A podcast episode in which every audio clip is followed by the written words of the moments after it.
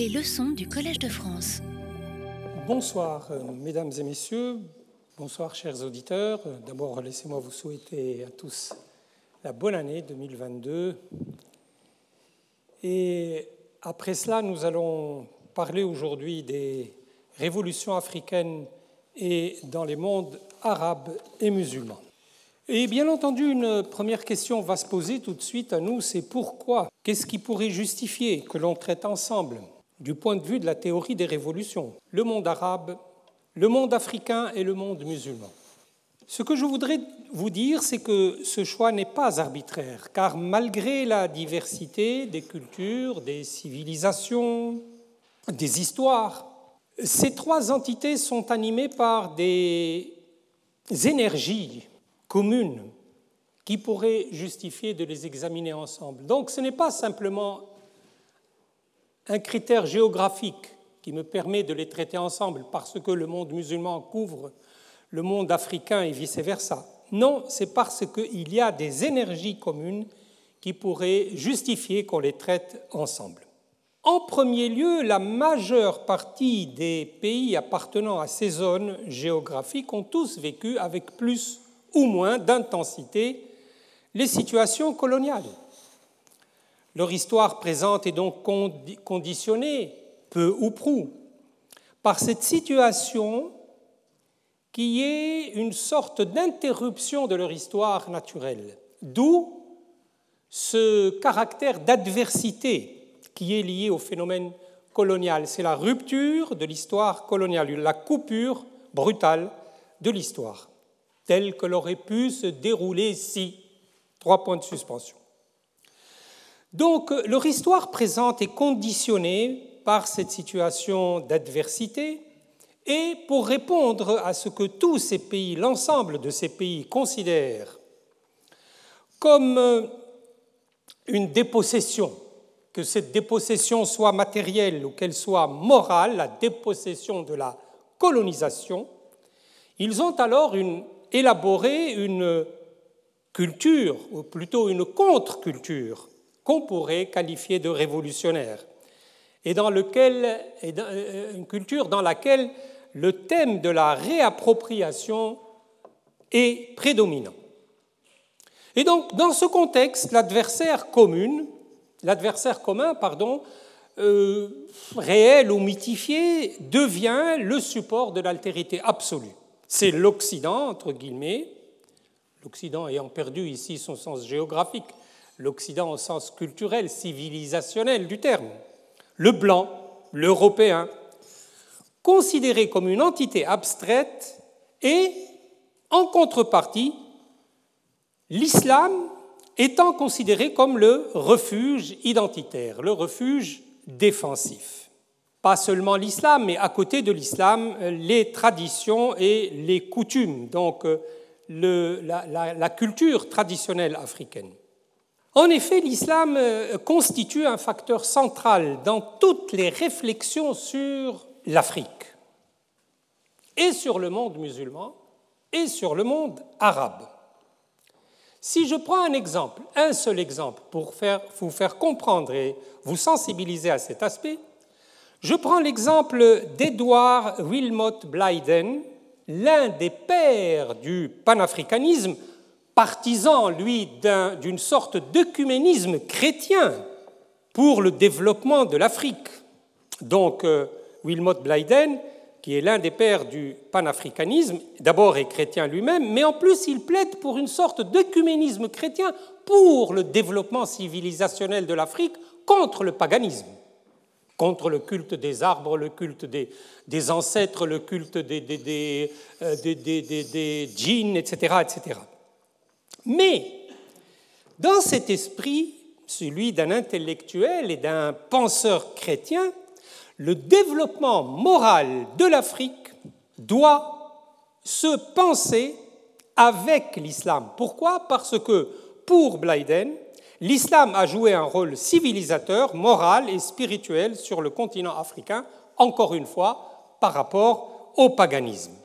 Et donc, nous devons, dit-il, le considérer avec intérêt, avec vigueur, et il défendait le point de vue suivant, c'est que l'entente, c'est un, euh, croyant, n'est-ce pas, c'est un croyant, pratiquant, etc. Il disait que l'entente du christianisme et de l'islam est nécessaire pour un développement équilibré de l'Afrique. Donc vous voyez, euh, l'exemple est assez significatif. Nous avons là un, chrétien euh, américain qui pense l'avenir de l'Afrique, qui pense la décolonisation, qui pense l'égalité raciale surtout, parce que c'est la grande querelle aux États-Unis, vous vous en doutez bien. Eh bien, qui pense l'avenir de l'Afrique, la renaissance de l'Afrique, en prenant en considération le christianisme, évidemment, puisqu'il est chrétien et que c'est sa cause principale, mais également sa réflexion porte sur l'islam et c'est extrêmement significatif. Par ailleurs, vous vous souvenez que dans les conférences précédentes, nous avons vu euh, euh, l'apport, ou plutôt le rôle qu'ont joué les mouvements révolutionnaires politico-religieux contre les conquêtes coloniales en Afrique et dans le monde musulman et dans le monde arabe. Ça montre encore une fois le caractère commun entre ces trois entités et nous, l'avons vu à travers des figures emblématiques telles que l'émir Abdelkader en Algérie, l'émir Abdelkrim dans le Rif, euh, Omar el-Mokhtar en Cyrénaïque, en Libye, le Mahdi au Soudan, euh, l'Almami Samori Touré en Afrique de l'Ouest, l'imam Shamil, rappelez-vous, au Caucase contre les conquêtes russes, etc., etc. Donc, cette tendance vers la réappropriation de soi par le truchement de la religion atteindra son apogée, et elle atteindra son apogée avec la, euh, la, révolution iranienne.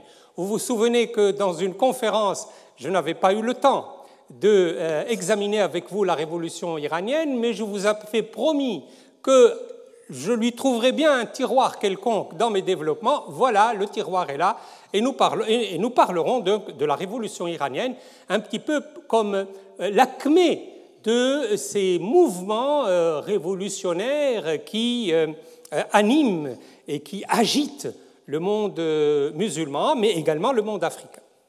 Et bien entendu, je, voudrais vous rappeler une chose, c'est un thème que j'ai déjà traité, c'est celui de la... voilà, voilà, c'est juste ce rappel, n'est-ce pas, le rappel d'une idée centrale, le principe de non-souffrance et l'éthique de l'indignation dans le déroulement de l'histoire. Vous vous souvenez, j'avais beaucoup accentué cette question-là. Là, je ne vais pas la reprendre dans une des dernières conférences, notamment à propos des révoltes et des révolutions des Indiens d'Amérique du Nord, des Indiens d'Amérique du Sud, des Incas, des Aztèques, etc. J'avais dit comment euh, cette éthique de l'indignation travaillait euh, dans l'histoire à travers, à travers l'existence de révoltes et de révolutions, précisément, de révoltes. Ensuite, à travers les, crises et l'éveil de la conscience. Vous vous souvenez, on avait parlé de la controverse de Valladolid qui a été convoquée par, par Charles Quint à la suite des écrits et de la pensée de Las Casas et de l'école du droit naturel, justement pour résoudre ce problème d'équité mondiale, de justice mondiale, et c'est quand même euh, très significatif. Donc, l'idée centrale, je la poursuis, cette idée centrale, la condition souffrante, je vais en parler maintenant, en Afrique, ensuite les révoltes et les révolutions, ensuite les crises et l'éveil de la conscience, tout cela comme étant la marche de l'histoire animée par le, principe de non-souffrance et l'éthique de l'indignation. Je ne vais pas chaque fois, à propos de, tous les exemples, reprendre, mais je voudrais que ce soit en toile de fond dans nos esprits euh, pendant que je euh, présenterai ma conférence d'aujourd'hui. L'Afrique et la condition souffrante. Je crois que dans les développements, là, il y a une phrase, euh, voice, voilà, voice from bleeding Africa. Oui, voilà, le problème est là. C'est que l'Afrique, depuis le XIVe siècle, ça remonte très loin est un continent qui a été touché par des événements majeurs qui ont négativement marqué son histoire. Et la phrase que vous avez, euh, c'est euh, une phrase de quelqu'un que j'ai déjà cité, qui est Wilmot Blyden, et qui, a écrit justement que maintenant il fallait penser à quelque chose, il fallait faire une révolution intellectuelle. Pourquoi? Eh bien pour répondre à cette voix de l'Afrique en sang, de l'Afrique souffrante. En effet, depuis le XIVe siècle, l'Afrique a été touchée par un certain nombre de phénomènes extrêmement préjudiciables au développement de, sa, de ses civilisations, au développement de sa démographie, au développement de ses populations. D'abord, il y a eu la traite négrière orientale, la traite négrière orientale qui a été pratiquée depuis le Moyen Âge par les arabo-musulmans, n'est-ce pas, à partir de, la Syrie, de l'Égypte, du Soudan. Euh, et euh, ça a été une traite négrière terriblement préjudiciable à l'Afrique. En plus, ensuite, ensuite, ne l'oublions pas, il y a eu la, la traite négrière interafricaine, intra-africaine car les, euh, euh, royautés, les, royautés africaines comme la royauté de Mali, de Dahomey, de Bénin, de l'Ashanti, etc., ont pratiqué ces guerres esclavagistes qui ont été extrêmement euh, dommageables pour l'histoire africaine. Et enfin, la troisième vague de la traite négrière, c'est la mieux connue peut-être, c'est la traite dite atlantique, qui a été initiée principalement par les négriers avec le soutien des puissances européennes. Et euh, cette dernière, d'ailleurs, la traite atlantique, s'est faite, il faut le dire, il faut le reconnaître, avec la complicité de certains chefs africains. Euh, comme euh, bon, c'est un chef africain cette fois-ci qui était avide de puissance et de richesse, parce que c'est devenu un troc, n'est-ce pas? Les, les, flibustiers et les entreprises esclavagistes offraient euh, de l'alcool, du fer euh, et toutes sortes de, marchandises et recevaient en échange des esclaves, ce qui, bien entendu, euh, qui aiguisait l'appétit d'un certain nombre de chefs africains comme Makoko du Congo, comme Gezo, le roi d'Abomey, comme euh, Amoni, comme Béanzin, etc. etc. et, que donc euh, cette responsabilité est une responsabilité occidentale, ça c'est vrai, euh, notamment les États occidentaux qui ne sont pas intervenus directement dans le commerce, mais qui l'ont protégé, parce que le commerce était animé en réalité par des entreprises privées, par des commerçants privés, par des flibustiers, par des aventuriers, mais avec la complicité de certains chefs africains, mais surtout avec la complicité d'un certain nombre d'États occidentaux, comme le Portugal en premier lieu, l'Espagne, l'Angleterre, la Hollande, le, le Danemark, la France, la Suède même, qui participèrent tous à cette euh, euh, opération, en quelque sorte, euh, laissez-moi la qualifier comme il faut la qualifier, cette opération de déshumanisation du continent. Ensuite, il y a eu les explorations. Les explorations, au début, étaient des explorations à caractère scientifique, mais d'une manière directe ou indirecte, elles ont quand même préparé la voie de la colonisation. Euh, nous avons de grandes figures, d'ailleurs des figures extrêmement contrastées, comme celle de Savorgnan de Brazza pour la France, Henry Morton Stanley pour le roi des Belges, qui deviendra le possesseur personnel, attention, le possesseur personnel de l'État indépendant du Congo, David Livingstone pour la Grande-Bretagne, même, même si, si, ces explorations n'ont pas de lien direct, absolument direct, de causalité avec la colonisation, elles n'étaient quand même pas désintéressées et elles ouvrirent le chemin de la colonisation. Et c'est cette dernière, la colonisation proprement dite, qui va achever la dépossession du monde africain. Euh, L'Afrique, et en particulier l'immense zone forestière limitrophe du fleuve Congo et de ses affluents. Le fleuve Congo, c'est une géographie immense, n'est-ce pas? Le, fleuve Congo et les, les affluents du fleuve Congo, c'est quelque chose d'extrêmement complexe. Il y a eu donc euh, autour du bassin du Congo et du bassin du Niger, il y a eu des conflits d'intérêts, des conflits entre les puissances occidentales, et il a fallu l'intervention, d'une conférence que vous connaissez tous, la conférence de Berlin de novembre 1884 à juillet 1885, qui était destinée à assurer la liberté du commerce sur les deux fleuves du Congo et du Niger essentiellement. Euh, la conférence de Berlin, comme nous, le, le, font remarquer un certain nombre d'historiens, n'avait pas directement pour but la colonisation. Elle avait pour but essentiellement de euh, assurer la liberté du commerce sur les bassins du Congo et du Niger, euh, et, surtout d'apaiser les conflits entre les puissances qui commençaient à se quereller, à se faire la guerre dans ces régions. Et donc la conférence de Berlin prétendait également, disons-le aussi, euh, prétendait, parce que c'est une conférence étatique, c'est une conférence dans laquelle il y avait des représentants d'État. Et je crois que ce n'est pas la première fois que je fais la remarque, dans la conquête du monde, que ce soit en Amérique du Sud, en Amérique du Nord ou en Afrique, les États centraux ont souvent joué le rôle de modérateur la véritable exploitation, la véritable dépossession venait de ceux qui étaient sur place, les concessionnaires, les, capitulationnaires en Amérique du Sud, ceux qui bénéficiaient de capitulation, euh, c'est-à-dire les conquistadors, et euh, les, entreprises privées qui pratiquaient le commerce esclavagiste. Et donc, je le dis pourquoi? Parce qu'imaginez-vous que la conférence de Berlin avait adopté une déclaration concernant le bien-être moral et matériel des populations indigènes. C'est écrit, n'est-ce pas? C'est écrit. Et elle avait euh, adopté une déclaration concernant la traite des esclaves pour modérer, pour apaiser et surtout pour euh, éviter les cruautés dont les esclaves étaient les victimes. Moi, personnellement, j'ai visité les, lieux où on, entassait les esclaves avant leur expédition euh, aux États-Unis et en Amérique latine, c'est vraiment affreux, n'est-ce pas?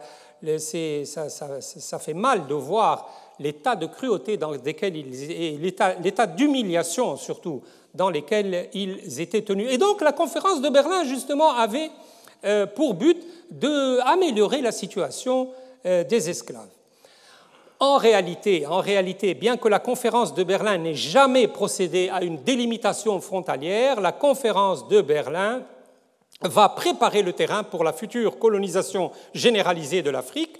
Et donc, par la suite, des frontières artificielles vont être tracées, euh, les ethnies euh, vont être divisées, des frontières qui traversent les ethnies, et donc des identités vont être bafouées et même des génocides. Là aussi, il faut dire la réalité historique, des génocides vont être accomplis.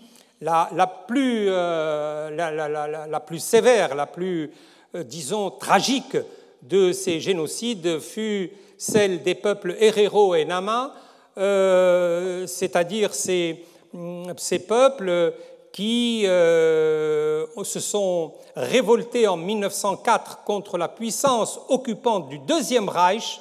Les Allemands aussi ont joué un rôle non négligeable. Et les exactions de certains officiers allemands. Euh, il y a eu des révoltes, donc c'est des révoltes en 1904 qui euh, étaient dirigées contre l'autorité occupante, à l'époque l'Allemagne et l'armée allemande. Et euh, cette euh, révolte a été euh, réprimée d'une manière absolument atroce, puisque l'armée du général Lothar von Trotta va poursuivre, n'est-ce pas? Il a donné l'ordre, c'est l'ordre express que j'ai lu, donc je n'ai rien inventé. J'ai lu la lettre du 2 octobre 1904 par laquelle le général Trotta avait ordonné ce qui suit il avait ordonné de poursuivre les euh, tribus, les peuples, euh, donc les Herero et les Nama, de les poursuivre, de les envoyer vers le désert de Namibie, qui est un désert absolument euh, infranchissable, n'est-ce pas? Infranchissable. Et de les empêcher de revenir, de telle sorte que ces populations se sont trouvées entre la mort de, de faim et de soif du désert et la mort non moins violente du feu allemand, et il, paraît qu'il y a eu 60 000 morts et que les survivants ont été euh, déportés dans des camps de concentration pratiquant le travail forcé. Ça, ce sont des faits historiques avérés. D'ailleurs, la République allemande s'est excusée récemment de cette affreuse tragédie qu'ont connue les Herero et les Nama en 1904. Donc, ces conflits de puissance vont s'exercer euh, au détriment des populations africaines. Ces dernières vont être dépossédées non seulement de leur souveraineté, de leur territoire, de leurs biens, de leurs ressources naturelles, mais par-dessus tout de leur mode de vie historique et de leur identité. Et par conséquent, mettre un terme à cette dépossession, parce que quand on dépossède de cette manière-là, ça ne s'arrête pas à l'événement précis historique, ça se poursuit sur des générations et des générations dans le futur. Donc, euh, mettre un terme à cette dépossession, à cette condition souffrante, constitue une véritable révolution. C'est pour ça que j'examine ces phénomènes avec vous ici, dans cette partie du cours. Et les indépendances africaines, les indépendances africaines récentes, ont eu un immense défi à relever, c'est justement de rétablir la possession de ce dont les Africains ont été dépossédés pendant des siècles. Tel est le sens profond des révolutions indépendantistes africaines. Cette révolution s'inscrit par conséquent en réalité dans une perspective indépendantiste, oui, on, demande l'indépendance par rapport aux colonisateurs, qu'ils soient français, euh, allemands, belges, euh, anglais, euh, hollandais, mais également dans une perspective culturelle qui se manifesta dans un premier temps par le mouvement panafricaniste. Le mouvement panafricaniste. Le mouvement panafricaniste est un mouvement qui est un mouvement à la fois historique, euh, racial, euh, évolutionniste, euh, dans lequel se sont engagés des blancs, des noirs, des métis, des Africains, des Américains, des Européens. Donc il n'y a pas que des Noirs qui ont participé au mouvement panafricaniste. Les Blancs, et surtout ceux des États-Unis, ont joué un très très grand rôle dans le développement de cette euh, idéologie. Euh, pour faire bref, disons qu'au cours de l'année 1900, sur une toile de fond antiraciste qui a été tissée aux États-Unis et en Jamaïque, fut organisée la première conférence panafricaine à Londres au Westminster Town Hall à l'initiative de Henry Sylvester Williams, avocat et écrivain britannique, fondateur de l'African Association. 32 personnalités ont participé à cette conférence. Et cette conférence s'inspirait de penseurs du panafricanisme, comme par exemple Edward Wilmot Blyden, que j'ai déjà cité, qui est le théoricien du, racialisme euh, séparatiste, lui. Blyden était euh, pour le retour des Noirs en Afrique. Il était parfaitement d'accord avec les racistes américains euh, qui défendaient la séparation des races. Il disait, moi je suis tout à fait d'accord, il faut que les Africains reviennent en Afrique. Et donc, il était partisan de ce qu'on appelle le racialisme séparatiste, et puis alors, il y a eu, parmi ceux qui ont beaucoup influencé le mouvement panafricain, Anténor Firmin, euh, qui a écrit un très beau livre en réponse à l'inégalité des races de Gobineau. Donc il répond à Gobineau, c'est un haïtien qui répond à Gobineau par la publication d'un livre qui s'appelle De l'égalité des races humaines, donc tout à fait le titre contraire de Gobineau. Euh, il y avait Georges Padmore, évidemment.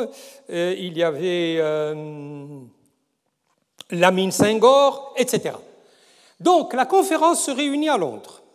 Et dans la résolution finale de cette conférence, qui a été rédigée par Dubois, William Edward Burghardt Dubois, l'écrivain américain, défenseur des droits civiques, eh bien, euh, cette conférence allait poser les jalons du mouvement panafricain qui reposait à la fois sur la lutte contre la discrimination raciale telle qu'elle était euh, pratiquée aux États-Unis ou en Afrique du Sud, et contre les effets néfastes du colonialisme. Et donc, euh, la conférence de 1900, la conférence de Londres, allait défendre l'autonomie des populations colonisées, l'égalité raciale, la lutte contre les effets néfastes du colonialisme. Et nous lisons dans le rapport euh, final de cette conférence qui a été rédigé par Benito Sylvain. Benito Sylvain donc a rédigé le rapport final. C'est un haïtien qui a écrit une très belle étude qui s'appelle Étude historique sur le sort des indigènes dans les colonies d'exploitation. C'est sa thèse de doctorat. Étude historique sur le sort des indigènes dans les colonies d'exploitation, dans laquelle d'ailleurs il parlait d'une faillite morale de la civilisation occidentale. Donc, Benito Sylvain, dans son rapport, affirmait ceci, je le cite, le 23 juillet 1901, le 23 juillet 1901, fait nouveau, surprenant pour plusieurs, inquiétant pour quelques-uns, d'une importance exceptionnelle pour nous, se produisit dans la capitale de la Grande-Bretagne. Des Noirs instruits venus des pays les plus lointains et les plus divers se trouvaient réunis à Town Hall, dans l'antique abbaye de Westminster, non loin du palais où siège la Chambre des communes, pour examiner la situation faite à la race africaine sur tous les points du globe, de protester solennellement contre l'injuste mépris et l'odieux traitement dont on l'accable encore partout, de créer enfin une direction centrale destinée à coordonner les efforts communs et à sauvegarder par une action méthodique et continue les intérêts économiques ainsi que les droits politiques et sociaux de leurs congénères exploités et opprimés. Et c'est Dubois, n'est-ce pas? C'est Dubois qui a eu un rôle capital dans euh, l'organisation de la conférence de Londres de 1900, qui va organiser par la suite tous les congrès panafricains. Le congrès panafricain de Paris en 1919, puis dans la foulée, en 1921, le deuxième congrès panafricain qui s'est tenu à la fois à Londres, Paris et Bruxelles, en 1923, euh, le troisième congrès panafricain qui s'est tenu à Londres et à Lisbonne, le quatrième congrès qui a eu lieu à New York en 1927 et surtout, le plus important, et j'attire votre attention sur cela, le cinquième congrès, celui de Manchester. Le congrès de Manchester est connu dans l'histoire du panafricanisme en, en octobre 1945, donc à la fin de la Deuxième Guerre mondiale, qui représente un véritable tournant. Pourquoi?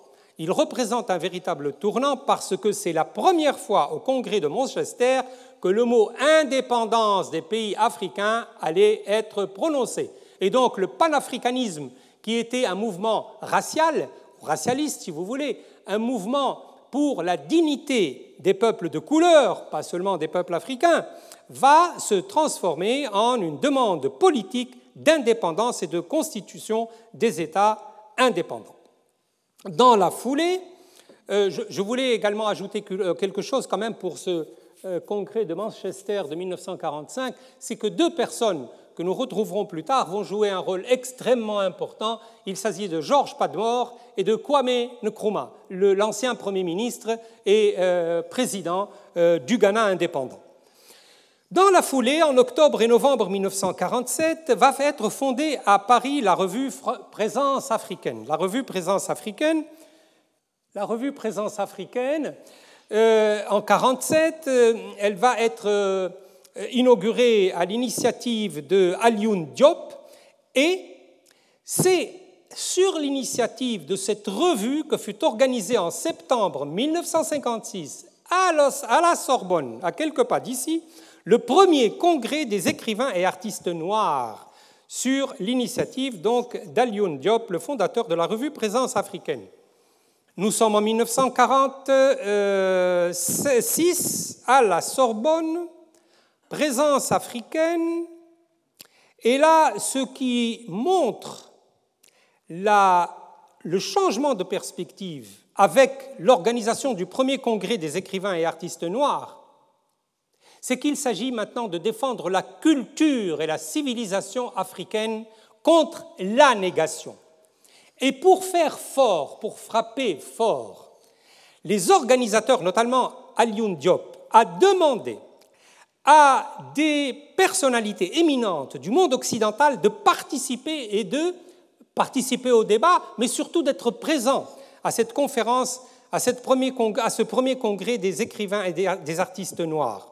Et c'est comme ça que nous allons retrouver avec Franz Fanon, avec Léopold Sédar Senghor, avec Aimé Césaire, nous allons, euh, avec euh, Amadou Ampaté de Bas, nous allons retrouver des personnalités du monde littéraire, philosophique et intellectuel occidental et artistique surtout, avec Jean-Paul Sartre, Claude Lévi-Strauss, Joséphine Baker, euh, Picasso. Et j'ai choisi exprès cette, ce numéro de présence africaine qui annonce le congrès des écrivains et artistes noirs de septembre 1956. Pourquoi je l'ai choisi? Parce que vous avez ici la signature de Pablo Picasso. C'est lui qui a dessiné cette image pour dire son engagement avec la cause des artistes et des intellectuels noirs.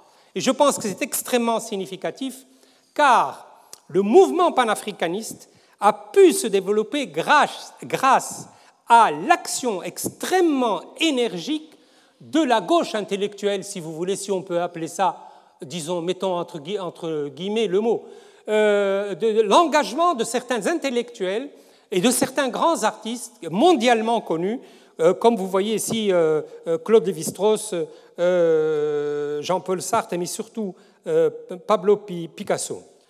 Cette conférence de portée en quelque sorte écuménique, va mettre l'accent sur la reconnaissance et la dignité de la culture négro-africaine. Maintenant, le mot nègre va sortir de son registre humiliant, de son registre discriminatoire. Le nègre, maintenant, n'est plus la personne humiliée, la personne niée, la personne dont la personnalité est niée. Ça va devenir quelque chose dont se réclame rappelez-vous l'histoire de la révolution des gueux, vous vous souvenez Donc, les panafricains vont prendre cette expression, qui était une expression de mépris, pour l'assumer et en faire euh, une revendication de dignité de la culture négro-africaine. Et ce sera l'œuvre de cette euh, conférence euh, de, de la Sorbonne en 1956, le premier congrès des écrivains et artistes noirs, la valorisation des arts nègres, la dignité de la culture négro-africaine, le développement et la défense de ce que Senghor appelait la négritude. Vous voyez que le mot est utilisé maintenant à escient pour le marquer d'un caractère positif, pour lui enlever sa marque négative, puisqu'il est assumé par les intellectuels et les artistes africains donc, les, mots euh, d'ordre qui sont lancés, c'est l'Afrique aux Africains. C'est un thème qui a été popularisé d'ailleurs, non pas par un Africain, mais par un Américain qui est Martin Delany et qui a été repris par euh, Edward Wilmot Blyden, euh, soucieux de défendre les intérêts de ce type particulier de l'humanité connu du monde entier comme nègre c'est un mot de Blyden. Hein, c'est pas, je cite là une citation, défendre les intérêts de ce type particulier de l'humanité, connu du monde entier comme nègre. Et donc Marcus Garvey va reprendre, qui est le, le, fondateur du mouvement jamaïcain euh, Rastafari, va reprendre ce thème pour prôner carrément une religion chrétienne adoptée au monde africain. Nous allons aller jusque-là n'est-ce pas La thèse de Marcus Garvey était la suivante.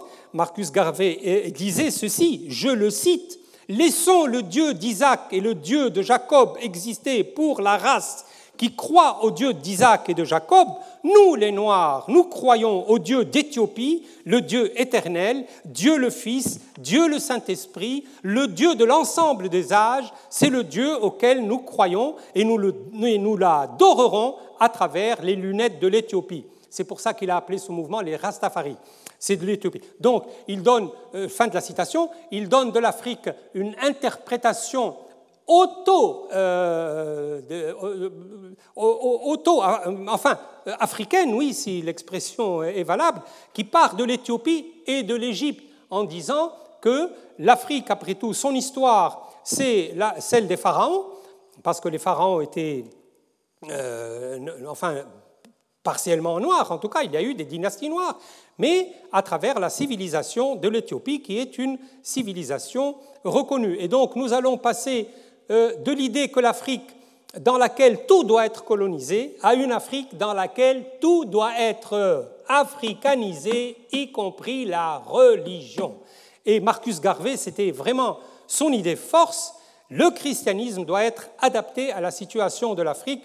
Il disait, nous, nous avons nos dieux, nos dieux africains, euh, qui sont les mêmes que ceux de la tradition judéo-chrétienne, mais euh, euh, qui ne sont plus exotisés, qui ne sont plus folklorisés comme le veut la tradition colonialiste et son regard sur la culture noire. Et par conséquent, non seulement il fallait donner à l'Afrique une nouvelle identité, la négritude, euh, il fallait lui donner une religion adaptée à ses traditions, que ce soit le christianisme ou que ce soit l'islam, mais il fallait surtout réinterpréter l'histoire de toute l'Afrique en vue de lui donner une nouvelle interprétation totalement opposée à l'interprétation occidentale, aussi bien celle des colonialistes que celle des ethnologues.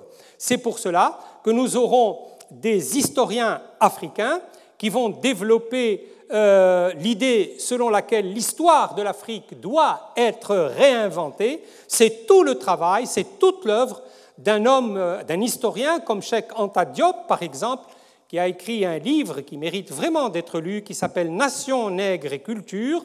Et dans ce livre, Cheikh Anta Diop disait L'histoire comme discipline scientifique allait occuper dès lors une place de premier plan dans les préoccupations de ses militants, avec de très nombreuses publications aussi bien aux États-Unis qu'en Afrique occidentale et australe. Et par conséquent, on va voir apparaître tous les thèmes de l'historiographie panafricaine, c'est-à-dire l'Afrique qui devient le berceau de l'humanité, ce qui n'est pas totalement faux, l'Afrique, berceau de l'humanité, l'antériorité et l'unité des civilisations nègres, l'exemplarité de l'Éthiopie à travers sa très longue histoire, l'éclat de la vie politique, économique, culturelle ou scientifique des États africains du Moyen Âge, comme l'Empire du Mali, par exemple, souvenez-vous de euh, Ansa Moussa, par exemple, l'homme le plus riche de la Terre à l'époque les résistances africaines à l'esclavage et aux dominations étrangères, la proximité entre l'islam et les cultures africaines, entre le christianisme et les cultures africaines, etc. D'autres auteurs pratiqueront euh, le même toilettage de l'historiographie africaine, par exemple Joseph Kizerbo, euh, qui est l'auteur d'une histoire de l'Afrique noire, qui a été publiée ici à Paris en 1978, et dans laquelle il disait la personnalité africaine constituera désormais pour tous les Africains conscients une raison de vivre.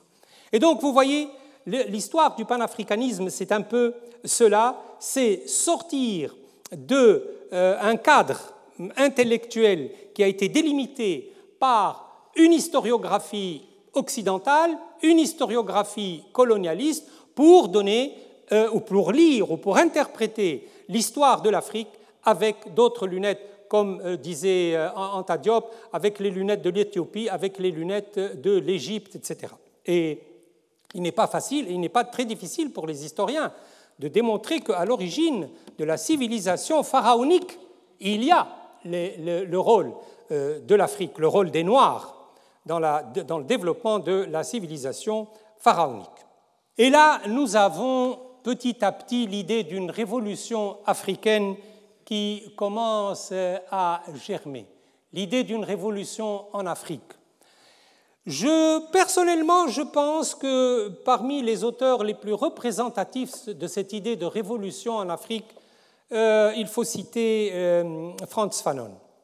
D'abord, laissez-moi vous dire que révolution africaine, le mot révolution africaine, l'expression révolution africaine, a été le titre de livres ou de journaux qui, au moment des promesses de la conférence des États indépendants d'Afrique, la conférence d'Accra d'avril 1958, attention, il y en a plusieurs, en 1958 et à Accra. Nous sommes entrés en train de parler de la conférence d'avril 1958. Donc, euh, cette conférence euh, et ces euh, livres, ces éditions, ces journaux qui portent le nom de Révolution africaine entendaient mettre l'accent sur les deux ruptures majeures de l'histoire africaine des années 1960. D'abord la décolonisation.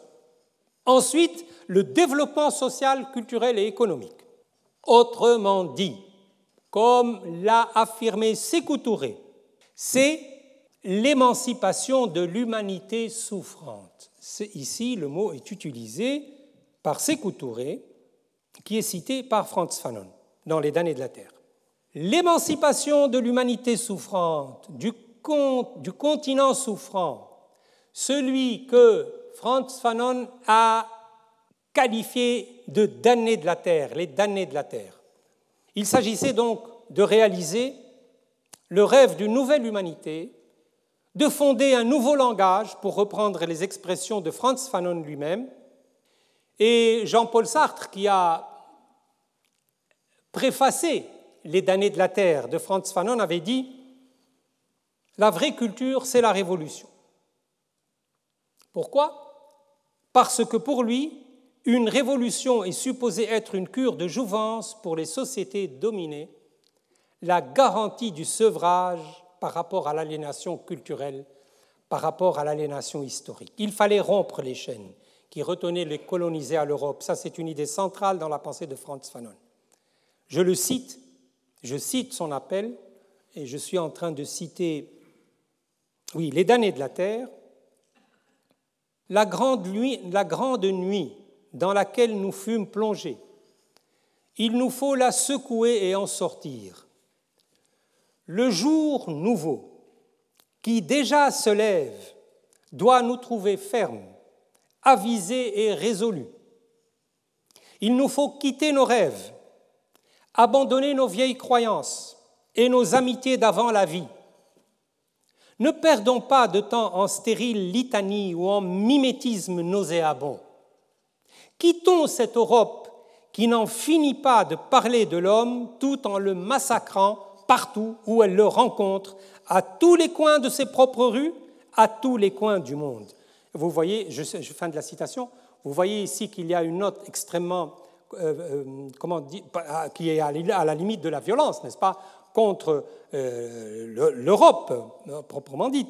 Et en décembre 1958, donc deuxième conférence d'Accra, en décembre 1958, Accra va accueillir la conférence des peuples africains, qui va être ouverte aux partis et aux organisations nationalistes.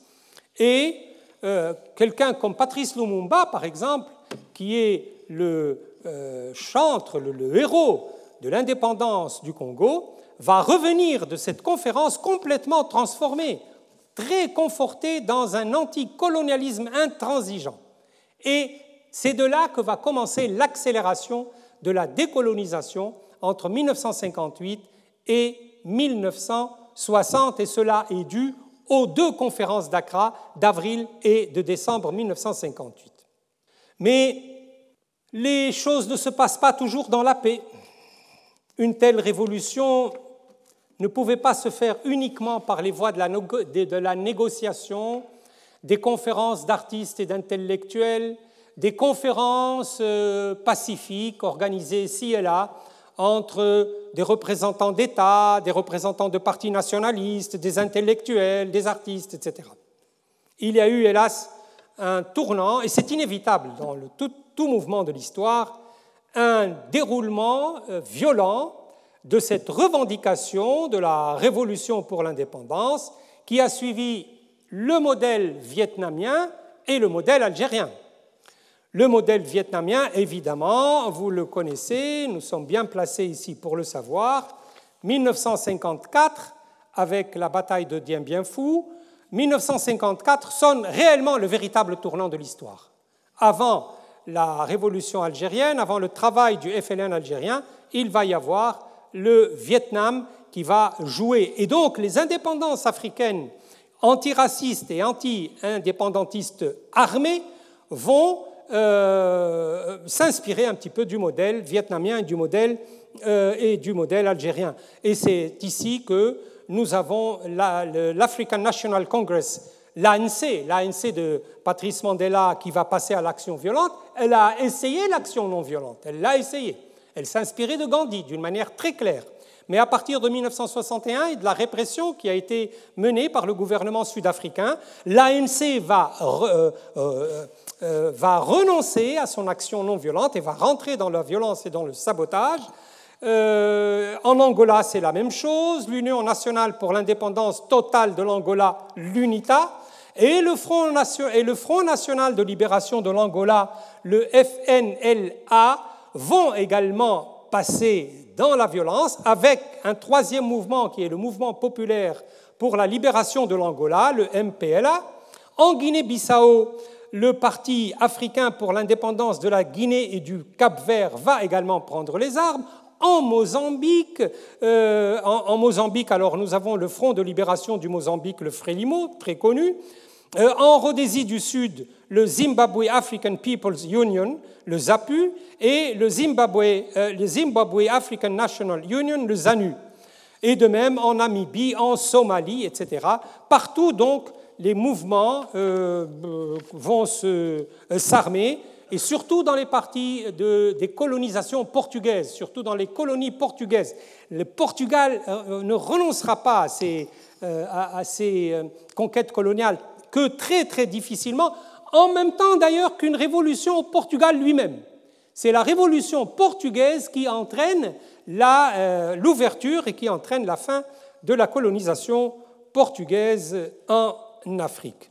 Bien entendu, à côté de ces euh, révolutions violentes, euh, il y a eu des révolutions négociées. La plupart ont été des révolutions négociées.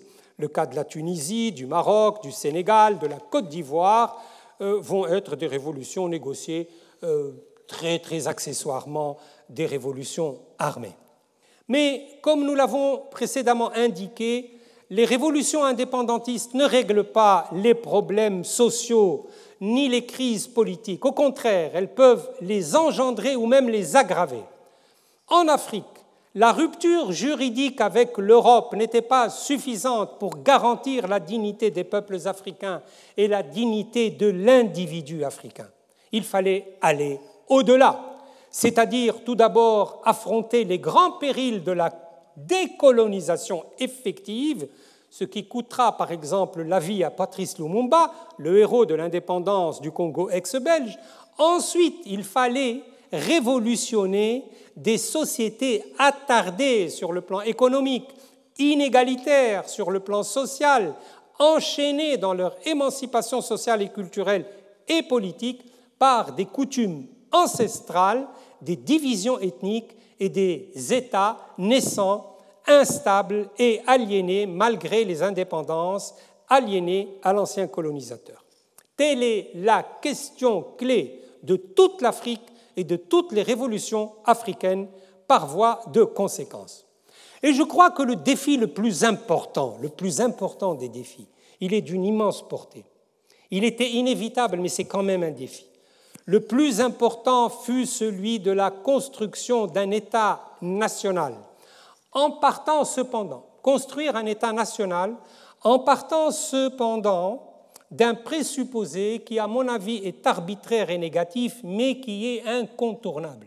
Il y a parfois des réalités qui s'imposent à vous. Vous savez qu'elles sont négatives, vous savez qu'elles sont euh, préjudiciables, qu'elles sont dommageables, mais vous ne pouvez pas les contourner.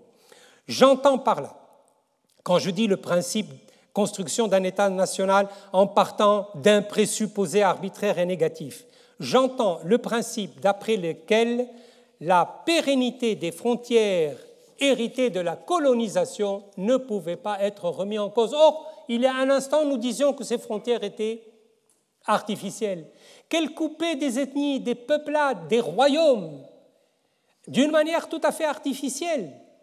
Et pourtant, pour éviter que l'indépendance ne touche la stabilité des nouveaux États, et que ces nouveaux États naissant dans la difficulté et le danger ne soient pas soumis à des luttes fratricides, à des contestations de frontières infinies. Il a fallu poser ce principe juridique que nous avons hérité, les juristes le connaissent bien, que nous avons hérité des traditions latino-américaines parce que quand il a fallu tracer la carte de l'Amérique latine, après les indépendances de l'Amérique latine, il a fallu se, euh, adopter les frontières que l'Espagne a imposées à son administration coloniale. Il a fallu les adopter. C'est ce principe que les juristes connaissent et que nous appelons dans notre jargon juridique le principe de l'uti possidetis juris. L'uti possidetis juris. C'est encore une fois un principe hérité de la colonisation sud-américaine, mais qui a été consacré par la Cour internationale de justice dans une affaire africaine qui opposait le Burkina Faso au Mali, dans une affaire de frontière, justement. Eh bien, ce principe, il est incontournable parce qu'on ne pouvait pas faire autrement. Vous imaginez un peu si on s'était mis à retracer les cartes de l'Afrique, les problèmes de toutes sortes que ça aurait posé, les problèmes politiques, sociaux, ethniques, les guerres, etc. Et ça aurait été interminable. Par conséquent, il a fallu adopter le principe, et le droit international reconnaît le principe, mais ce principe, tout en libérant les États africains en tant que tels, les maintenait prisonniers d'une structure sociale euh, qui ne correspond nullement à celle d'un État national. Pourquoi? Parce que pour cet État national, nous n'avions pas de société-nation. Nous avions des sociétés morcelées, des sociétés ethniques, nous n'avions pas de société. Euh, de, de société-nation qui aurait correspondu à un État national. Et ce point de départ, ce mauvais point de départ, disons, explique un certain nombre de phénomènes politiques qui apparaîtront après la décolonisation très vite. D'abord les guerres civiles. Il y en a qui ont été des guerres absolument euh, des, des, guerres atroces, des guerres très très violentes, comme au Soudan, euh, au Biafra, au Rwanda plus tard. On a eu même des guerres linguistiques comme au Cameroun il n'y a pas très longtemps. Ça va expliquer également l'autoritarisme, le pouvoir personnel, le parti unique, la prise du pouvoir par l'armée, les coups d'État militaires, le clientélisme et la corruption, de telle sorte que l'Afrique a hérité d'une situation socio-politique et juridique qui était là comme un brasier ardent pour lequel il n'y avait pas de pompiers, parce que l'État national ne pouvait pas être ce pompier. Voilà, je pense, le défi le plus important du monde africain et le défi qui explique tous les phénomènes qui vont suivre, notamment la faiblesse des États, le problème de la corruption, le problème des, euh, interférences de l'armée dans la vie politique, le problème de l'aliénation avec les anciens colonisateurs, etc. Et donc, à partir de là, nous allons voir que les révolutions africaines vont générer un certain nombre de phénomènes, notamment le phénomène dictatorial. Et les révolutions africaines, par conséquent, vont commencer par être des révolutions antidictatoriales. Antidictatoriales. Ça, va se développer en Afrique tout de suite après l'indépendance, dès les années 1960. Dès les années 1960, l'Afrique connut une épidémie de révolution, notamment au Congo, au Dahomey, à Madagascar, avec des soulèvements populaires, avec des soulèvements populaires, surtout dans les grandes villes. Par exemple, au Dahomey, en 1963, Hubert Maga est renversé, suite à la grève générale et aux émeutes urbaines spontanées. La même année, au Congo-Brazzaville, l'abbé Fulbert Youlou est également renversé par une émeute urbaine on appelle cela les Trois Glorieuses, les 14, 15, 16 août 1963. À Madagascar, en 1972, le président Tsiranana va être renversé par suite d'une grève d'étudiants soutenue par les syndicats de travailleurs. Et euh, plus récemment, le 30 octobre 2014, Blaise Compaor va être renversé par un soulèvement populaire. Donc, le premier phénomène des révolutions africaines, plutôt la première manifestation des révolutions africaines, c'est l'existence de révolutions antidictatoriales. Le deuxième, la deuxième euh, manifestation de ces révolutions, c'est la conjonction du nationalisme et du socialisme, et notamment dans deux États qui sont le Ghana de Kwame Nkrumah et la Guinée de Ahmed Sékou Touré. Les élites africaines euh, ont été directement ou indirectement influencés par le marxisme-léninisme qu'ils ont découvert sur les bancs des universités européennes. Et pourquoi? Parce que tout simplement le marxisme, en effet, répondait à une exigence fondamentale des pays africains, résoudre les grands problèmes économiques et sociaux dans une perspective autre que capitaliste, pour la bonne raison que les États africains n'ont pas connu la révolution industrielle qui a de, laquelle a émergé le capitalisme. Donc il fallait une autre solution. On a cru à la, société, à la solution marxiste. Et beaucoup d'intellectuels, beaucoup de partis, beaucoup d'hommes euh, politiques se sont engagés dans cette voie, notamment Sékou Touré, qui a, euh, dans un même mouvement, allié le nationalisme qu'il a opposé au président Charles de Gaulle à, au socialisme. Je vous rappelle que Sékou Touré euh, a beaucoup utilisé le nationalisme. Euh, le nationalisme chez, Sékou Touré, avait vraiment la primeur. Euh, je vous rappelle que en 1958, De Gaulle avait proposé la création d'une communauté franco-africaine. la plupart des États sous la colonisation française ont accepté l'idée et ont voté pour le référendum, ont voté oui pour le référendum. Donc ils ont rallié euh, Charles de Gaulle dans son idée, mais pas la Guinée. La Guinée, euh, dirigée par Sékou Touré, qui est l'ancien maire euh, de, bah, bah, qui est l'ancien maire de la capitale guinéenne, disait Nous, nous avons besoin de dignité.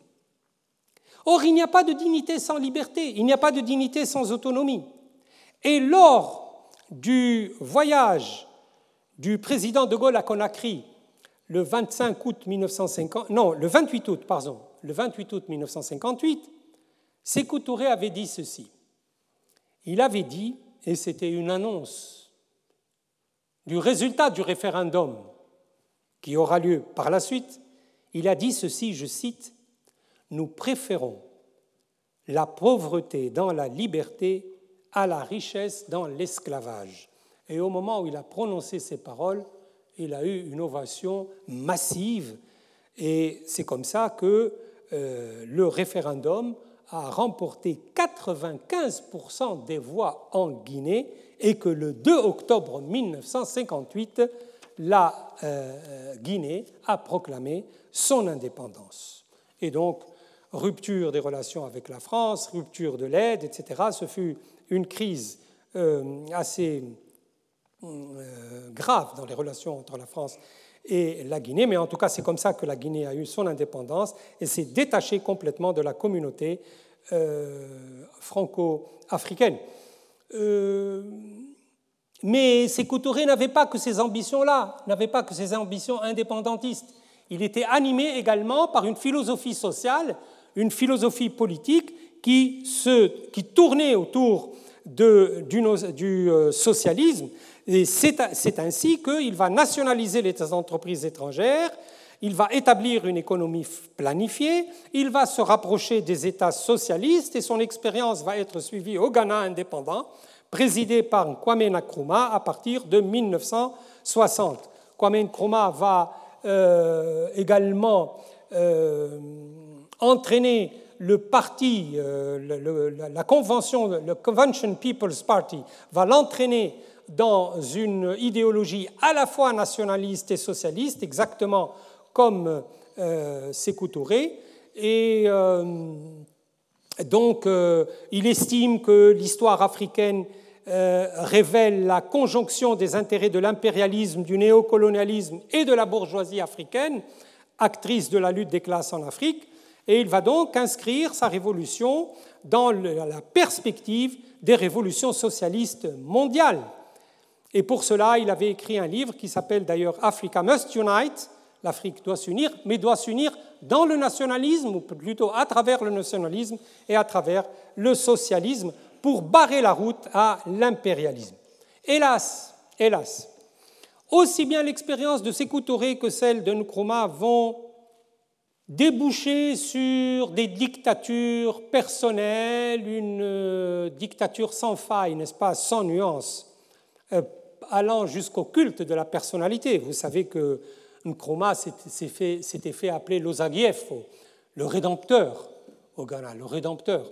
Nous avons beaucoup en Afrique cette tendance euh, des chefs à se doter de titres comme ça, comme le Mujahid al-Akbar chez les Arabes, le grand, le grand hum, Mujahid, le, grand hum, combattant, n'est-ce pas, le combattant suprême. En Tunisie, on disait de Bourguiba le combattant suprême. Au Ghana, on a appelé euh, le, Nkrumah, on l'a appelé l'Ozagiefo, le rédempteur. donc nous avons malheureusement versé dans, des, dans le culte de la personnalité et ça a été extrêmement préjudiciable pour les États africains et surtout, et surtout pour la légitimité du socialisme. Ça a discrédité le socialisme, ces deux expériences de la Guinée et du Ghana. D'autres États ont carrément adopté le socialisme scientifique. Le socialisme scientifique. Des États d'Afrique comme le Mozambique, l'Angola, le Bénin, l'Éthiopie, la Somalie ont adopté à un certain moment de leur histoire l'idéologie du marxisme scientifique. Parfois, hélas, ça s'est terminé en dictature, parfois génocidaire. Je vous rappelle le massacre des Issacs en Somalie, par exemple. En tout cas, dans un climat de euh, crise, dans un climat euh, d'animation euh, révolutionnaire, j'allais dire révolutionnariste, mais le, mot n'existe pas, mais il est significatif. Nous allons avoir en Angola, en Éthiopie, en Somalie, des expériences de, euh, des expériences de, d'État démocratique, et, euh, démocratique et social euh, à la mode communiste. Je vous passe les détails parce que si je donne les détails, je vais être obligé de massacrer le reste des développements. Euh, je voudrais simplement euh, donner un seul exemple, celui de la révolution euh, burkinabé, qui a été dirigée par Thomas Sankara suite à un coup d'État, la révolution démocratique et populaire du Burkinabé, qui procède d'un renversement militaire contre un autre militaire, issu lui-même d'un coup d'État militaire, le président Jean-Baptiste Ouedraogo, le 4 août 1983, un coup d'État mené par Thomas Sankara, mais soutenu par la rue, a lieu à Ouagadougou et il consacre la victoire de l'aile progressiste de l'armée. Sankara euh, va pratiquer une politique extérieure anti-impérialiste, une politique intérieure de développement et d'émancipation des travailleurs, des paysans et des femmes. Et donc, le sankarisme va se présenter comme un mouvement de pensée marxiste-léniniste, prônant une révolution prolétaire, paysanne, jeune et féministe. Et pour atteindre ce but, la révolution démocratique et populaire va être instaurée par l'intermédiaire d'un Conseil national de la Révolution sous la direction de Thomas Sankara du 4 août 1983 au, 14, au 15 octobre pardon, 1983. 87. Donc Thomas Sankara va s'attaquer d'abord à la tradition coutumière, il va changer le nom du pays qui s'appelait Haute-Volta et qui va être remplacé par celui de Burkina Faso, par référence aux racines historiques, linguistiques et ethniques du territoire, qui comprenait les Morés, les Diola, les Peuls, Sankara et le Conseil national de la Révolution vont s'attaquer aux coutumes préjudiciables comme l'excision des femmes, la polygamie, les mariages forcés, la dot, le livira. Ils implantèrent des comités de défense de la Révolution, les CDR, partout sur le territoire, sur le modèle cubain, pour supplanter l'autorité des chefs traditionnels. Là, il y a eu également quelques excès.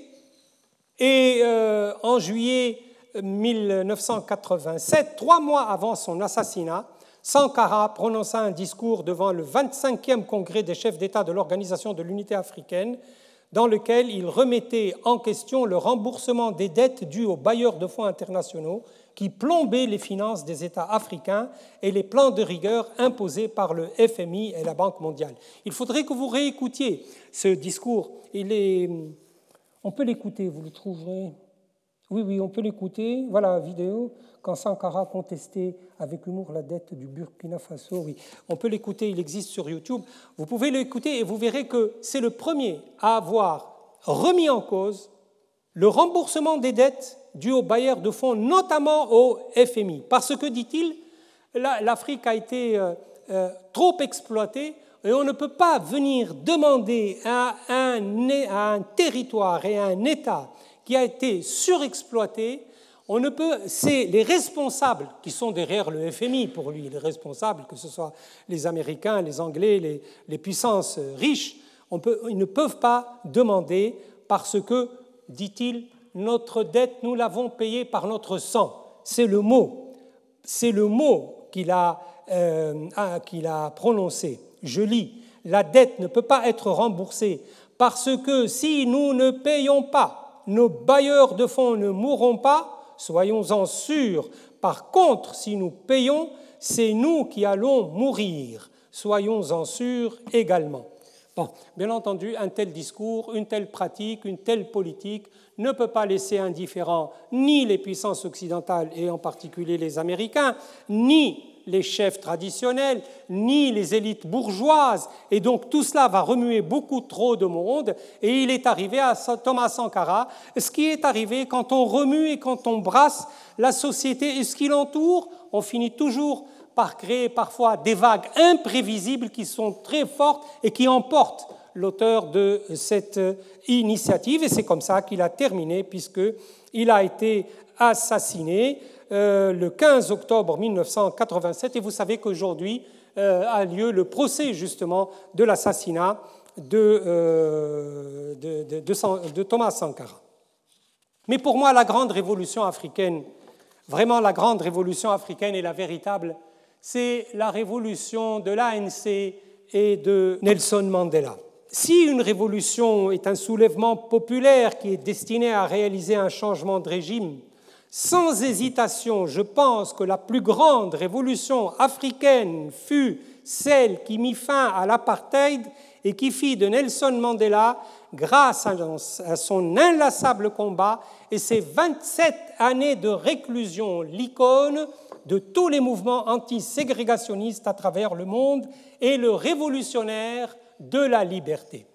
Ce qui m'a toujours frappé, c'est que j'ai très peu trouvé l'action de l'ANC euh, et de Nelson Mandela dans le répertoire des révolutions dans le monde. Toutes les révolutions dont j'ai parlé jusqu'ici ont été cataloguées comme des révolutions, mais pas celles de, de Nelson Mandela. Or, à mon avis, ce fut la plus grande, ce fut la plus importante, ce fut la plus décisive, ce fut la plus grande révolution du XXe siècle. Et je vais vous expliquer pourquoi dans ce qui suit. Par conséquent, il faut l'inscrire dans le répertoire des révolutions parce qu'elle a complètement bouleversé l'ordre du monde. L'ordre du monde. Euh, Nelson Mandela a commencé, l'ANC, donc l'African National Congress, a commencé son action, comme je vous l'ai dit tout à l'heure, par euh, des euh, pratiques non violentes, par la non-violence, à la méthode de Gandhi. Mais ça n'a pas marché. Pourquoi? Parce que les lois ségrégationnistes, les terribles lois ségrégationnistes de 1948, vraiment, peut-être que maintenant on ne les imagine plus. Peut-être que maintenant, si nous voyons ces lois, nous allons dire, mais enfin, ils étaient fous, ces gens, qu'est-ce que c'est que ça? Eh bien non, ça correspondait exactement à un état de l'opinion, euh, non seulement dans le monde, mais en Afrique du Sud surtout. L'absence de mixité, la ségrégation dans les restaurants, dans les bus, dans les villes, etc., euh, etc. Les, interdictions de mariage mixte, les interdictions de... Euh, collaborer, n'est-ce pas, entre ethnies, euh, surtout entre blancs, entre blancs métis, parce que ça ne visait pas que les noirs, hein, ça visait également les métis. Bref, l'ANC, après avoir essayé son action non violente contre les lois de l'apartheid qui ont été adoptées en 1948, va se voir interdite et à ce moment-là, Nelson Mandela va passer dans l'action armée avec l'appui du Parti communiste. Et il fonde la branche armée de l'ANC, la branche armée de l'African National Congress en 1961. Et donc il va y avoir quelques actions de sabotage, rien de très très grave, mais des actions de sabotage. Suite à ces actions de sabotage, il va être arrêté avec un certain nombre de ses compagnons de lutte le 5 août 1962. Et le 12 juin 1964, en même temps que Sizulum, Beki, Motsaeladi, Langeni et Goldberg, ils vont être condamnés tous pas de la même manière, puisque Nelson Mandela va être euh, condamné à la... Il a échappé à la mort de justesse, mais il va être condamné à la perpétuité. Et dans une de ses déclarations, dans son procès, il dira Toute ma vie, je me suis consacré à la lutte pour le peuple africain, j'ai combattu contre la domination blanche et j'ai combattu contre la domination noire. Et vous allez voir cette idée très intéressante qui va être reprise après la fin de l'apartheid. Car Nelson Mandela, moi je vous avoue vraiment que je l'admire. Pourquoi? Parce qu'il a su respecter ses promesses, et notamment celle-là. C'est de même qu'il a dénoncé la primauté des Blancs, il sera contre la primauté des Noirs en Afrique du Sud. Et il le défendra. Et il risquera sa vie pour cela également. Donc dans son procès, il disait, j'ai combattu contre la domination blanche et j'ai combattu contre la domination noire. J'ai chéri l'idéal d'une société libre et démocratique dans laquelle toutes les personnes vivraient ensemble en harmonie et avec les mêmes opportunités. C'est un, idéal, c'est un idéal pour lequel j'espère vivre et agir, mais si besoin est, c'est un idéal pour lequel je suis prêt à mourir. Fin de la citation. La grandeur de cette déclaration, me semble-t-il, c'est qu'elle ne fut pas un simple argumentaire de défense destiné à éviter la peine de mort. Ce n'était pas que cela. C'était une véritable profession de foi qui sera mise en application 27 ans après la détention de Mandela et sa sortie de prison par l'effet de, la pression internationale qui s'exerçait sur l'Afrique du Sud et qui était terrible, n'est-ce pas L'affaire est allée jusqu'au Conseil de sécurité à l'ONU. Donc euh, Nelson Mandela a été euh, aidé par des forces internes, par des partis internes, n'est-ce pas Par son propre parti, mais également par la conjonction internationale de la communauté internationale. Et son message était clair, la, la citoyenneté universelle et égale pour Le problème de Nelson Mandela, c'est lorsqu'il sortira de prison et qu'il voudra mettre en application ses idées, il va être contesté à l'intérieur de la communauté noire elle-même et notamment, notamment d'abord par le Parti des Blancs, c'est normal. Le National Party va bien entendu euh, celui qui a triomphé aux élections de 1948 et qui a adopté les lois ségrégationnistes en Afrique du Sud. Il va bien entendu euh, l'avoir comme ennemi. Mais il va avoir comme ennemi également le parti des Zoulous qui n'était pas pour la cohabitation en Afrique du Sud des Blancs et des Noirs. Il voulait faire du rationalisme séparatiste. Il voulait que les Zoulous se séparent, et c'est le parti de l'Inkata qui a, qui a, menacé, qui a menacé Nelson Mandela. Et euh, euh, donc Nelson Mandela a été obligé euh, de faire une très très très grande propagande, une très grande propagande pour les amener à pratiquer sa philosophie, la philosophie de l'Ubuntu, la philosophie de l'Ubuntu, euh, qui est une philosophie humaniste, de reconnaissance de l'autre et de reconnaissance de son propre ennemi. Et alors il leur, disait à ces Inkata et à ces partis, ce n'étaient pas les seuls, à ces partis blancs conservateurs, à ces partis noirs extrémistes, il leur disait après 27 ans de prison, je suis toujours là, je suis toujours debout, mais je suis prêt à pardonner. Pourquoi je pardonnerai moi et pas vous? Et c'est ainsi, à force, aidé par l'abbé Desmond Dutou qui vient de mourir, euh, c'est ainsi que, aidé par des forces spirituelles, des forces morales en Afrique du Sud, il a pu venir à bout de toutes les oppositions, aussi bien celles des Blancs que celles des Noirs, pour respecter le présupposé de son idéologie d'origine qu'il a défendu avant de rentrer en prison 27 ans auparavant et qu'il a voulu mettre en application grâce à un mécanisme qu'ils ont inventé en Afrique du Sud et qui est devenu banal dans le monde, c'est le mécanisme de la euh, commission Vérité et Réconciliation qui a été présidée par son ami l'abbé Desmond Tutu. Enfin, Nelson Mandela est grand, à mon avis, pour, lorsque l'âge a avancé, lorsqu'il il s'est trouvé vieilli, diminué physiquement, il n'a pas fait comme plusieurs chefs d'État mourir dans le pouvoir plutôt que se retirer pour laisser la succession, il s'est retiré volontairement et il est devenu, pour l'humanité tout entière, un modèle, ne serait-ce qu'à cause de cela, ne serait-ce qu'à cause de, lorsqu'il s'est senti diminué, il s'est retiré du pouvoir et nous a laissé cette très belle photo où il est derrière les barreaux. Donc, à mon avis, pour clore sur les révolutions africaines, je crois que, en définitive, le résultat est très mitigé. Les révolutions indépendantistes africaines, d'une manière générale, n'ont pas réussi à réaliser leurs vœux. Ils ont été corrompus. Je veux dire corrompus, corrompus de l'intérieur. Ils ont été corrompus par leur propre vermine, de l'intérieur. Ils n'ont pas pu réaliser les ambitions du panafricanisme, les ambitions des révolutions indépendantistes africaines.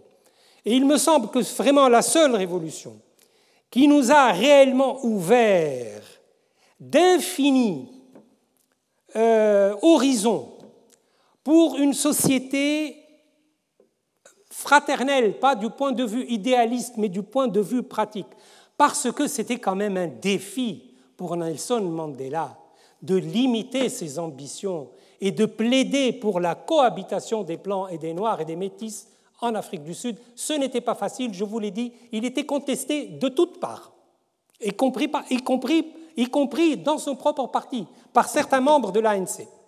Et c'est pour ça que l'homme, à mon avis, est grand et que sa révolution également fut grande et réussie. Le monde musulman. Le monde musulman, entre ses extrêmes, oui, les extrêmes du monde musulman, euh, je vais terminer par là, elles sont fort connues. Le monde musulman, d'abord sur le plan de la pensée, a été traversé par tous les courants possibles et imaginables que vous pouvez imaginer. Les communistes musulmans sont légion, les libéraux musulmans sont légion, les démocrates musulmans sont légion, les marxistes musulmans sont légion. L'essentiel c'est pour ça que j'ai appelé cette partie le monde musulman entre ses extrêmes. Les extrêmes, justement, nous les voyons aussi bien sur le plan de la pensée que sur le plan de l'expérience historique, sur le plan de la pensée. Mais c'est extraordinaire si vous, si vous lisez la production du monde musulman, que ce soit en Inde, au Pakistan, en Arabie saoudite, en Afrique du Nord, en Afrique, au Moyen-Orient, en Iran vous, verrez qu'elle est vraiment traversée par des contraires absolus. D'un côté, nous avons les défenseurs d'une pensée révolutionnaire aux confins de la pensée laïque, comme Ali Abdelrazak par exemple, Ali qui en 1925, juste après l'abolition du califat par Atatürk, a écrit un livre qui s'appelle L'islam et les fondements du pouvoir, dans lequel il démontre que le gouvernement islamique n'a rien à voir avec la religion, que c'est un gouvernement séculier. Tahar Haddad, le Tunisien, qui en 1930 écrit un livre qui s'appelle La femme musulmane dans la charia et la société, dans lequel il montre que l'égalité homme-femme est inscrite dans la charia bien interprétée. Il a plaidé pour l'égalité successorale homme-femme. Cette égalité successorale n'est nulle part admise dans le monde musulman aujourd'hui, sauf en Turquie, et ce n'est pas par les vertus de M. Erdogan, mais c'est par les vertus de Kemal Atatürk. Mahmoud Mohammad Taher, le Soudanais, qui en 1967 écrit le deuxième message de l'islam, dans lequel il dit que l'islam, c'est deux blocs, le bloc mécois et le bloc médinois, et que les musulmans se sont tout le temps attachés au bloc médinois pour tirer des lois divines, soi-disant divines, et pour les appliquer au monde terrestre. L'inégalité homme-femme, la, puissance paternelle, le, euh, statut des, non-musulmans en terre d'islam, etc., etc. Et donc il a dit, nous allons prendre le deuxième message de l'islam, celui de la Mecque, et nous allons travailler avec nous allons oublier le message médinois, le message positif, le message des lois, le message de la violence, le message de l'inégalité, le message de la vimitude, le message du statut inférieur du non-musulman en terre d'islam. Oublions tout ça, nous allons interpréter et travailler sur le corpus mécois, qui est un corpus un peu le sermon de la montagne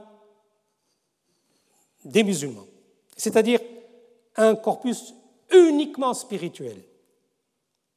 Et en face de cela, et j'en passe, n'est-ce pas, je suis obligé de terminer dans dix minutes pratiquement, en face de cela, nous avons une pensée totalement attachée à la lettre de la loi, disant que si on abandonnait la lettre de la loi, on va perdre l'identité islamique, nous allons perdre le patrimoine.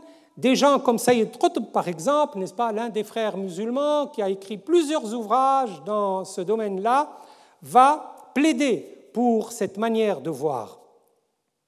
Le droit pénal, l'amputation des membres euh, du voleur, l'amputation du membre du rebelle, du terroriste. Tout cela a été dit dans le Coran, nous n'avons pas à l'interpréter. Dieu est meilleur interprète de notre bien que nous-mêmes. Par conséquent, il faut mettre en application la loi de Dieu d'une manière stricte.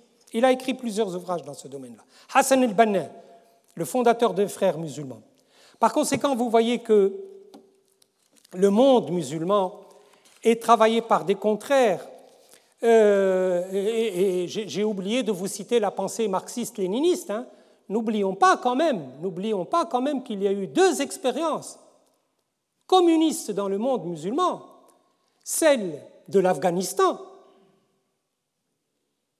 et celle du Yémen, la République démocratique du Yémen.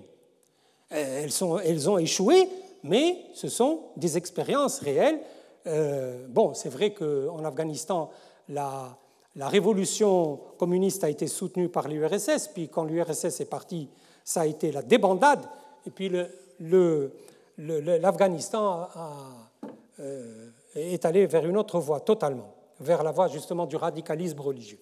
Entre la pensée séculariste et surtout marxiste et la pensée euh, intégriste, il a choisi la voie intégriste, ce n'est pas tellement vrai pour le Yémen, mais la révolution communiste au Yémen a été également un échec.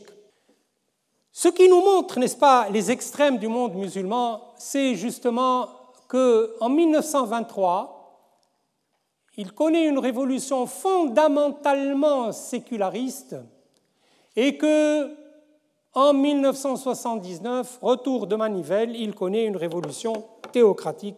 Je termine par là. La révolution kémaliste. Kemal Atatürk, vous le connaissez tous, nous le connaissons tous, fort de ses victoires militaires aux Dardanelles contre les armées franco-britanniques, fort de ses victoires sur les guerres d'indépendance en 1922 contre l'armée ottomane qui a été vaincue par les Alliés, contre les Français à la campagne de Cilicie, contre les Grecs, les Arméniens, etc il fut en mesure d'abolir le sultanat ottoman. D'abord, le sultanat a été d'abord donc proclamation de la République, une idée moderne, en 1923, puis en 1924, il est allé encore beaucoup plus loin, et ça, ça a une valeur symbolique immense, pas seulement pour la Turquie, mais pour l'ensemble du monde musulman, parce que le calife ottoman était censé représenter le califat musulman en succession du califat abbasside. Autrement dit, depuis le prophète jusqu'à l'empereur ottoman, il n'y a pas eu théoriquement, pour cette, pour cette pensée-là, il n'y a pas eu de rupture. L'empereur, le, sultan ottoman représentait le califat islamique. Par conséquent, l'abolition du califat ne fut pas une chose facile. C'est pour ça qu'il a été difficile euh, dans les premiers temps pour euh, Kemal Atatürk d'abolir le califat. Il l'a fait dans un deuxième temps. Il a d'abord aboli le sultanat et ensuite il a aboli le califat. Et puis alors, une fois qu'il a pris le pouvoir, le système religieux charaïque, juridique, juridictionnel supprimé, supprimer les interdits alimentaires, supprimer le, vol du le port du voile, adopter le code civil en 1926, inspiré euh, euh, du code civil suisse, le code pénal d'inspiration française et italienne, le mariage civil obligatoire, suppression de la polygamie, droit de vote pour les femmes en 1930, pour les élections municipales en 1934, pour les élections générales, etc. etc. Il, interdit l'habit religieux sur l'espace public Il, euh, il, adopte le dimanche comme fête, euh, euh, comme congé hebdomadaire et non pas le vendredi. La Constitution de 1924 est révisée et on y introduit en 1937, là aussi il y va, va crescendo petit à petit, on y introduit la laïcité dans l'article 2. Il désislamise l'État, il désislamise la société, etc., etc. Nous connaissons tous l'action de Kemal Atatürk, mais nous allons réfléchir ensemble comment se fait-il qu'une révolution aussi profonde des mœurs, du droit, de la politique, du système juridictionnel, etc., comment se fait-il qu'aujourd'hui, elle laisse place à un gouvernement qui n'a rien de laïque, qui est le gouvernement de Recep Tayyip Erdogan, qui n'a rien de laïque qui, au contraire, est en train de réislamiser aussi bien la société que l'État. Là aussi, il y va euh, à, petits pas, mais il y va quand même, je ne sais pas jusqu'où il ira, mais c'est une question d'ensemble, une question de philosophie de l'histoire que nous pouvons tous poser. À l'encontre de cette révolution laïque, nous avons bien sûr la révolution islamique, euh, la révolution islamique sur laquelle je voudrais présenter très rapidement cinq observations. Là, je vais très vite parce qu'il me reste quelques minutes. Premièrement, au moment du déclenchement de la Première Guerre mondiale, l'Iran était quasiment un État colonisé. Ce n'était pas un État colonisé juridiquement, mais quasiment colonisé.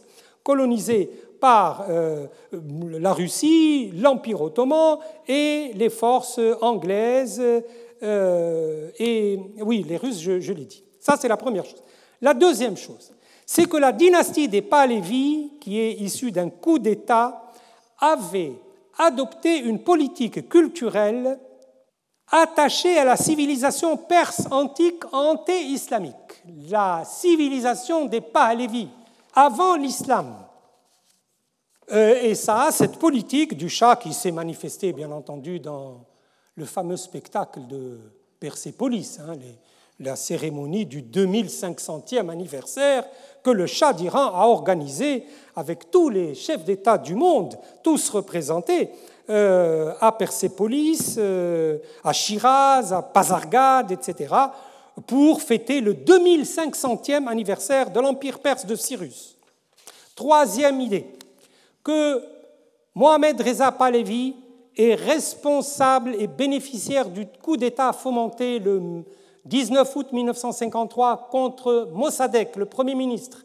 Le Premier ministre Mossadegh qui a mené une politique anti-colonialiste contre les intérêts anglais et contre les intérêts euh, américains également. Et c'est grâce à l'opération Ajax montée par les Américains euh, en collaboration avec les Anglais que Mossadegh a été euh, renvoyé du pouvoir, qu'il a été condamné et le Shah d'Iran réinstallé. Autrement dit, le Shah d'Iran est parti à partir de 1953, crise euh, du pétrole avec Mossadegh.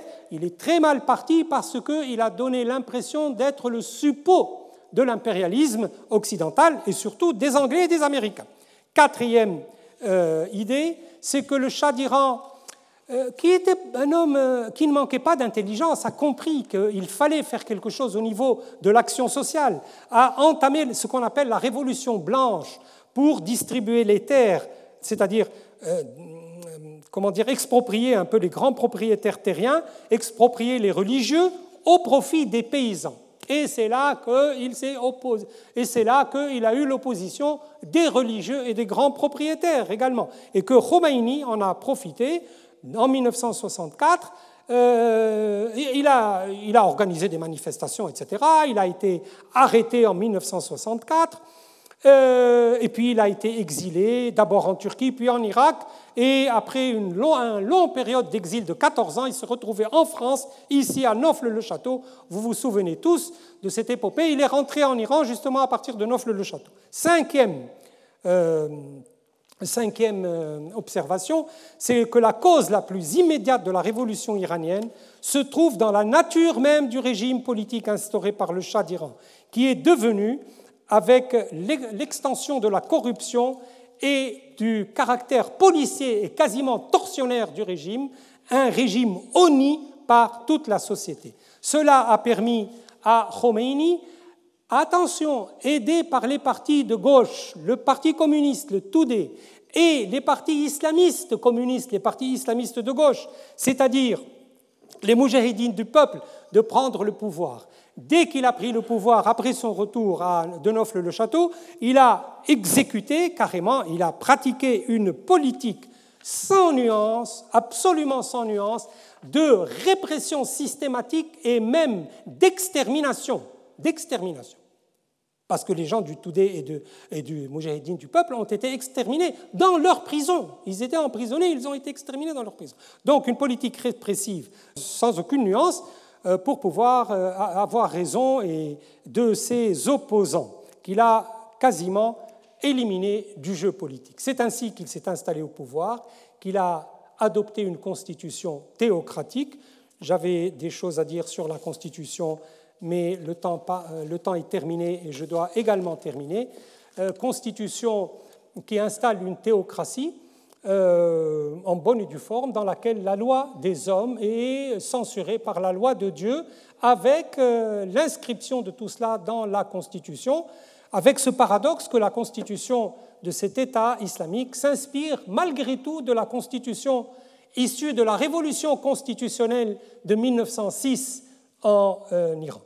Mais comme rien n'est éternel dans ce monde, euh, certains, penseurs euh, iraniens disent et affirment que le régime est en train d'être dépassé par ses propres intellectuels, par des revendications internes. Il tient, il tient, il reste fort à cause de sa politique anti-impérialiste et de la crise du nucléaire iranien. La crise du nucléaire iranien a ouvert des interventions directes des puissances, et notamment des États-Unis, pour contrôler l'Iran, pour protéger Israël, mais, et ce n'est pas paradoxal du tout, ça a beaucoup consolidé le régime des ayatollahs, qui a, je pense, de beaux jours encore devant lui. Je vous remercie de votre attention et la prochaine fois, nous passerons aux révolutions arabes. Merci. Retrouvez tous les contenus du Collège de France sur www.colège-2-france.fr.